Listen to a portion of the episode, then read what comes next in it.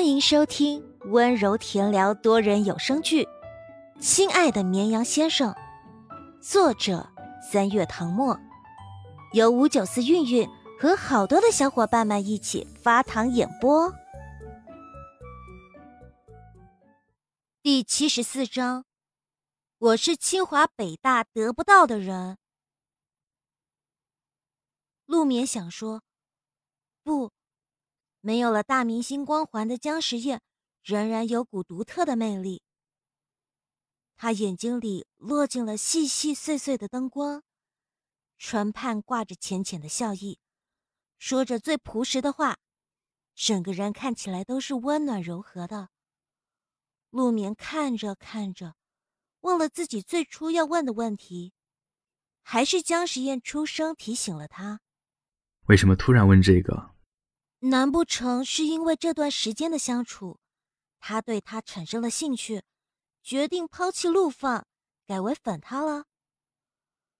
陆明恍然惊醒，低下头躲开他的目光，半晌，闷闷地说：“高考成绩出来了，我还没想好怎么填志愿。”姜时宴的视线在他身上停留了许久，女孩垂着头。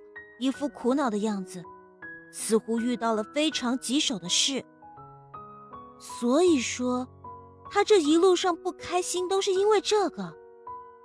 学霸的烦恼还真是清新脱俗。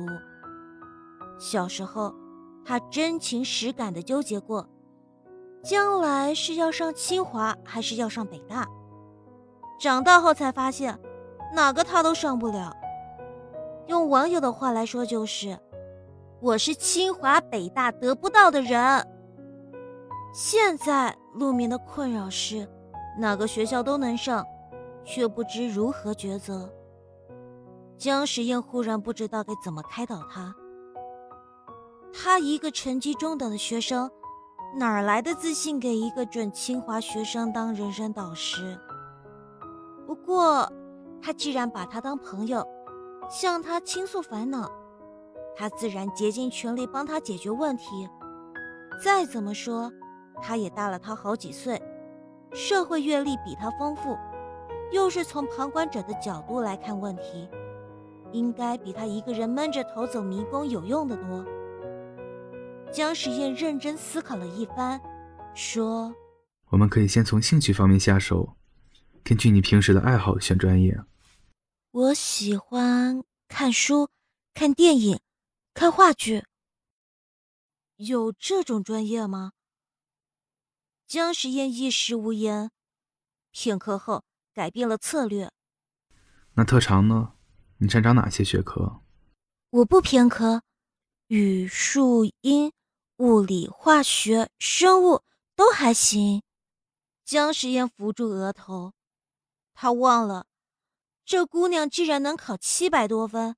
那就说明全面发展，每一门都拿了高分，这可把他给难住了。与陆眠四目相对的瞬间，他都想脱口而出：“要不你还是继承亿万家产算了。”话显然不能这么说。将实验斟酌一会儿，提出第三个解决方案：“那就找一个自己想探知的领域吧，然后走一步看一步。”没准某个瞬间就豁然开朗，找到自己想走的路了。陆眠紧皱的眉头倏然间舒展开，找一个想探知的领域，听起来是个不错的建议。他展颜一笑：“ 谢谢你，我回去会好好考虑。”姜时烟也跟着舒口气，微笑着说：“以后遇到问题也可以来找我，虽然不能替你做决定，提建议我还是会的。”他说着，剥了只虾放在他碗里。哎呀，先别想那么多了，这么多美味的食物不吃就浪费了。陆眠垂眸看着碗里那颗虾仁，色泽橙红，在汤汁里沾过，看着就让人食指大动。他喜欢吃虾，这道虾做的很合他口味，但他嫌剥虾壳太麻烦，就没怎么吃。他用筷子夹起虾仁放进嘴里，咀嚼几下，那股鲜香就俘获了味蕾。姜时宴见状挑眉，暗道他果然爱吃虾。刚才他说话的时候，眼神有意无意的瞥了几眼那道虾，他猜想可能是小女孩想吃，又担心剥虾壳会弄脏手，干脆就不吃了。陆眠吃完一只虾，碗里又多了一只剥好的。他抬眸看向姜时宴，他正低头剥第三只虾，动作娴熟，先去掉虾壳。手指捏着虾背的第二节，轻巧一拽，虾尾部分的虾壳就退下来了。最后再把前两节虾壳剥掉。鲜红饱满的虾肉，往汤汁里蘸了蘸，放他碗里。陆眠只觉得心跳漏跳了两拍，他想说不用了，却不知怎么开口。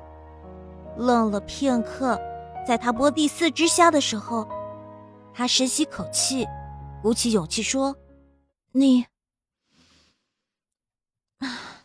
你快吃吧，菜都要凉了。”姜时宴将手里剥好的虾给他，打趣道：“我吃饭快，几分钟就能解决。”他是在说他吃饭慢吗？他之前就那么说过。陆眠觉得不好意思，耳朵尖悄然红了。恨不得把脸埋进碗里，筷子尖儿夹起了沾了汤汁的虾，慢慢吃进嘴里。姜时宴看着他吃东西，怎么看都能看出是有家庭教养的小孩，一举一动都十足优雅，安安静静的，没有发出任何声音。两人都没有说话，气氛安静下来。陆眠脸上的热度渐渐褪去。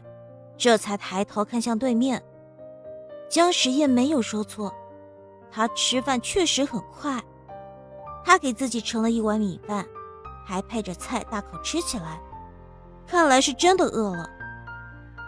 陆眠撑着下巴，想起他前几次在视频通话里看他吃饭也是这样，不由得皱了皱眉。他这暴饮暴食的毛病什么时候能改掉？姜时宴见他没动筷子，问：“吃饱了吗？”陆眠点头，他已经吃好了，因为吃了很多菜又喝了汤，所以一口米饭都吃不下。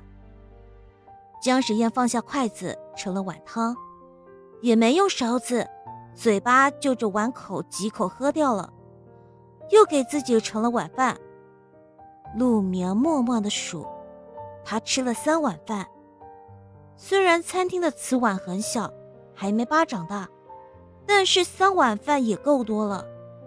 晚上吃太多对胃不好，偶尔一次两次没什么，长久下去消化功能会下降，引发各种肠胃疾病。两人都吃好了，姜时宴给汪少林发了消息，像来时那样，他和陆眠一前一后分开走出餐厅。临走前，在汪少林的强烈要求下，姜时宴跟他拍了一张合照，还被要求必须冲着镜头比大拇指，意为赞叹这里的菜好吃。汪少林说：“明天我就把照片洗出来，裱个框，挂在一楼大厅招揽生意。”姜时宴没说什么，压着帽檐坐进了驾驶座，问了陆眠家的地址，把他送回家。陆眠在饭桌上提过要自己打车回去，他知道姜时宴不方便送，会有被拍到的风险，但他坚持说不放心他一个女孩晚上打车。其实现在不算晚，还不到八点。车子停在距离家门口十几米远的路边，陆眠坐着没动，手指捏着裙摆的荷叶边。终于将酝酿了一路的话宣之于口：一日三餐最好按时吃。你工作特殊，可能没办法坚持，至少每顿饭都要吃，不要暴饮暴食，对肠胃不好。你还年轻，感觉不到异常，等以后出问题就晚了。小女孩教育人的语气颇为老成，姜时宴一开始还有点没反应过来，听到最后。心就软成了一滩水。这样温暖的话语，真实的传递出他在关心他。车内一片昏暗，路灯昏黄的光透过一层防窥膜照进来。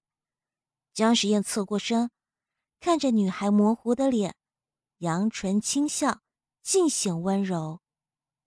好，我答应你。